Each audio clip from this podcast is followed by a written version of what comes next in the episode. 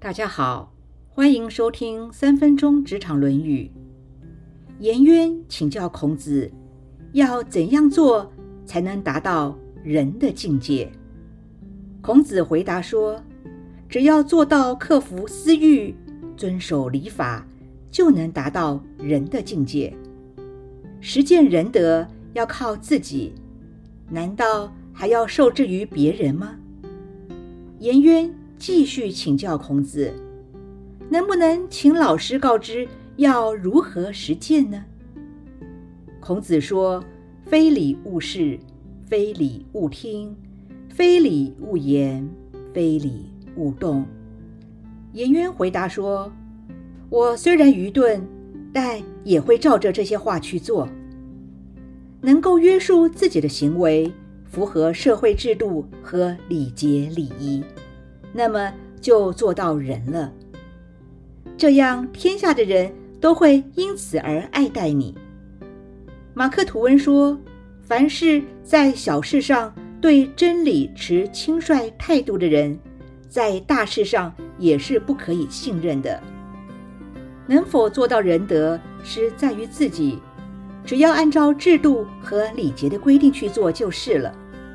凡事守住一个礼仪的礼。”就能够符合社会制度，就不会做出逾矩的事，像是不该看的就不要看，不该听的就不要听，不该说的就不要说，不该做的就不要做。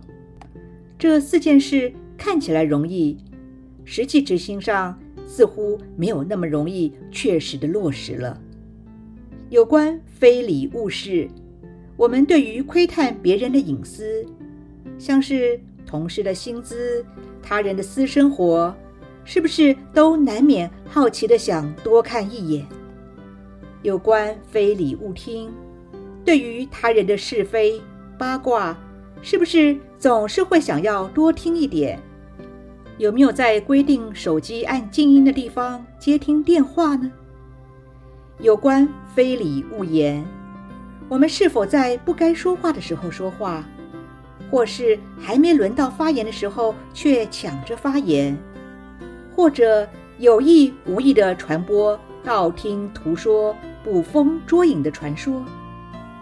有关非礼勿动，我们在行为上有没有做出不合乎礼仪的行为，像是对别人动手动脚？或者是轻举妄动的做出不该做的事。毕达哥拉斯说：“思而后行，以免做出蠢事。”因为草率的动作和言语都是卑劣的特征。对于守礼，大家心中都很清楚，但是碰到状况时，却常常做出失礼的事。富兰克林说。必须让你的恶习先你而死，所以平时要养成克己复礼的好习惯，这样在孔子的眼里就是达到人的标准了。而克己复礼是要从哪些地方着手呢？那就是非礼勿视，非礼勿听，非礼勿言，非礼勿动。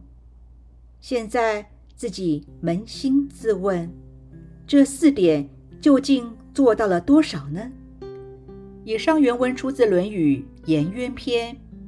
颜渊问仁，子曰：“克己复礼为仁。一日克己复礼，天下归仁焉。为人由己，而由人乎哉？”颜渊曰：“请问其目。”子曰。非礼勿视，非礼勿听，非礼勿言，非礼勿动。颜渊曰：“回虽不敏，请示思语矣。”今天的分享就到这儿，祝福平安喜乐。